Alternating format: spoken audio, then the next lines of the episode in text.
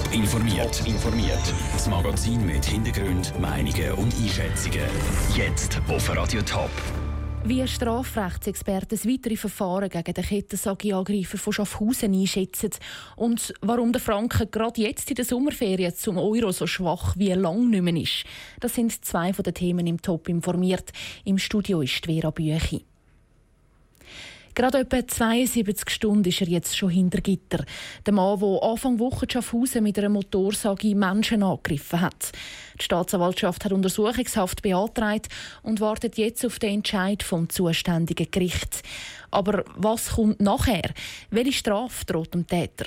Sandro Peter. Viel ist über den Motorsageangreifer von Schaffhausen nicht bekannt. Er hätte im Wald gewohnt und sei ein Sonderling gewesen, heisst es in den Medien. Für die Strafe ist jetzt besonders entscheidend, ob der Täter zurechnungsfähig ist oder nicht. Alles deutet auf ein Nein an, sagt der bekannte Strafverteidiger Valentin Landmann. Nach dem, was man weiß, ist der Eindruck naheliegend, dass ein Psychiater wohl eine psychische Störung feststellt die Wahrscheinlichkeit, dass da eine Rückfallgefahr festgestellt wird, ist hoch. Das würde heissen, der Täter ist gar nicht oder nur bedingt straffähig. Er käme dann keine eigentliche Strafe über, sondern es würde eine stationäre Therapie angeordnet, erklärt der Strafrechtsexperte Franz Ricklin. Die stationäre therapeutische Massnahme geht fünf Jahre, aber ist immer wieder verlängerbar, wenn nach fünf Jahren immer noch die Gefährlichkeit besteht. Das ist theoretisch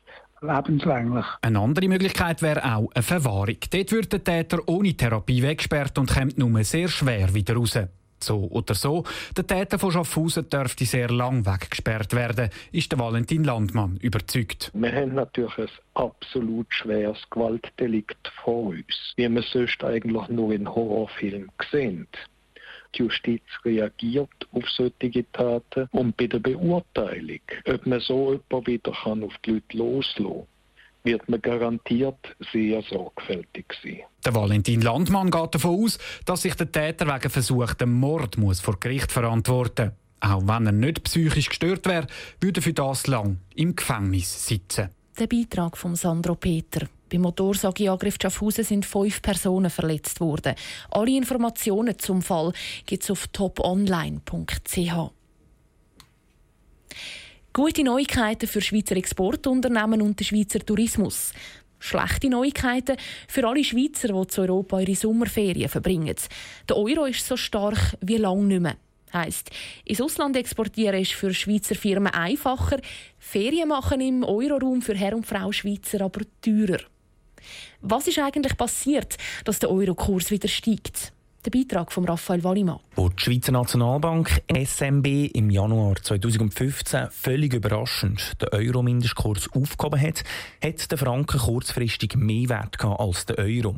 Jetzt, gut zweieinhalb Jahre später, hat sich die Lage wieder beruhigt. Der Euro hat mit 1 Franken 14 schon fast wieder so viel Wert wie vor dem sogenannten Frankenschock.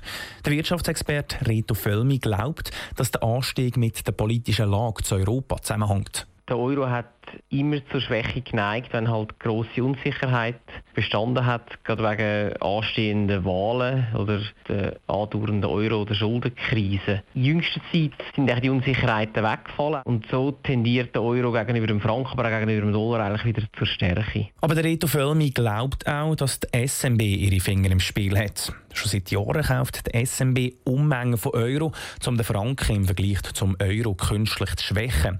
Jetzt im Sommer scheint die Taktik Wirkung zu zeigen. Es ist schon möglich, dass Ende Juli in einem Markt, der relativ weniger liquid ist, weil einfach insgesamt Ende Juli nicht so viel gehandelt wird, dessen Weg genutzt hat, um den Aufwärtstrend, der ein da war in den letzten ein, zwei Monaten noch zu verstärken und so den Kurs ein bisschen aufzutreiben. Der Reto Völmi ergänzt, dass es aber schwierig sei, zu sagen, ob der Euro in den nächsten Wochen noch teurer wird oder eben wieder schwächelt. Das war ein Beitrag von Raphael Wallimann. Am 16. Dezember 2016 sind Fans vom EHC Kloten aus allen Wolken gefallen. Nach acht Jahren im Verein hat sich der Stürmer Tommy Santala mitten in der Saison quasi über Nacht auf Magnitogorsk in der russischen Liga verabschiedet. Heute die überraschende Meldung, der Tommy Santala ist zurück beim EHC Kloten. Der Dave Burkhardt hat mit dem EHC-Sportchef Pascal Müller über die Rückkehr vom finnischen Routinier geredet. Ja, Pascal Müller, es ist im ersten Moment ein bisschen eine überraschende Medienmitteilung gekommen vom ERC Kloten, nämlich, dass der Tobi Santala wieder retour ist bei euch. Wie ist die Rückkehr zustande gekommen? Ja, Mitte Sommer ist dann Kontakt entstanden und man hat nachher mal äh, beide Seiten die Situation geschaut und geklärt und hat sicher diverse Gespräche gebraucht, aber nicht gleich mal gemerkt, dass wir auf der gleichen Seite noch ticken und dementsprechend haben wir nachher auch gute Gespräche geführt und sind zu einem Resultat gekommen. Eben ein bisschen überraschend ist es gewesen. Man ist ja vielleicht nicht ganz im Frieden auseinander im letzten Winter. Ziemlich überraschend gewesen. Der Abgang im Dezember. Wie viel hat es gebraucht, bis man sich da wieder gefunden hat? Ja, viel Geschirr kaputt gegangen ist nie. Es ist sicher überraschend gekommen letzten Dezember, aber man war immer offen und direkt. Gewesen.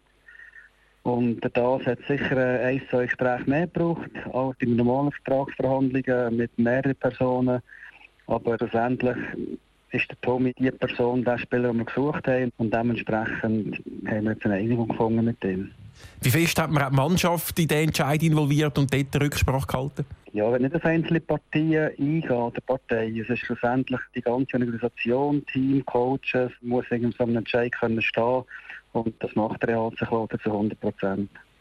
Was bringt er spielerisch der Mannschaft, was vielleicht äh, gegen Ende der letzten Saison gefehlt hat? Er ist ein guter Passgeber, er bringt das Physische mit und wir hoffen im Powerplay und im offensiven Bereich, dass er die Qualitäten aufspielen kann. Der Sportchef vom EHC Kloten, Pascal Müller, im Interview mit dem Dave Burkhardt. Der EHC Kloten hat seine Mannschaft für die neue Saison laut Pascal Müller jetzt beieinander. Pünktlich aufs Eistraining, das nächste Woche losgeht. Saisonstart ist dann Anfang September. Top informiert, auch als Podcast. Mehr Informationen gibt's auf toponline.ch.